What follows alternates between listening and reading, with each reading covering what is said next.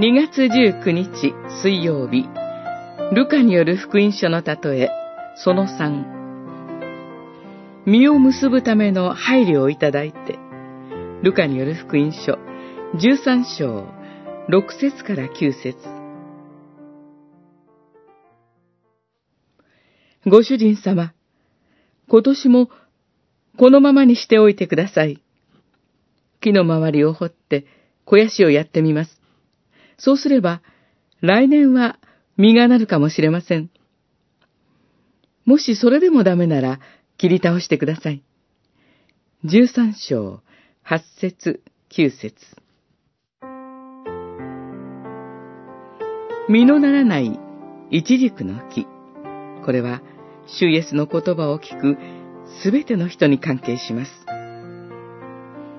三年もの間、この一軸の木は実を結びませんでした。したがって、切り倒すという判断は当然です。神の裁きを前にして、誰もが切り倒されて当然なのです。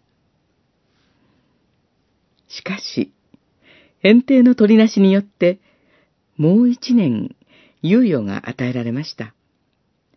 期間だけではありません。この期間に園庭によって肥料が与えられるのです。これは三年間実を結ぶことのできなかったイチジクの木が、今度は実を結ぶことができるようになされる特別な配慮です。今私たちが過ごしている時間は、この例えで言う猶予期間にあたります。この期間には限りがあります。明日、この期間が終わってしまうかもしれません。しかし、私たちがこの限られた期間に実を結ぶことができるよう、園庭である主イエスがあらゆる配慮をなしてくださっているのです。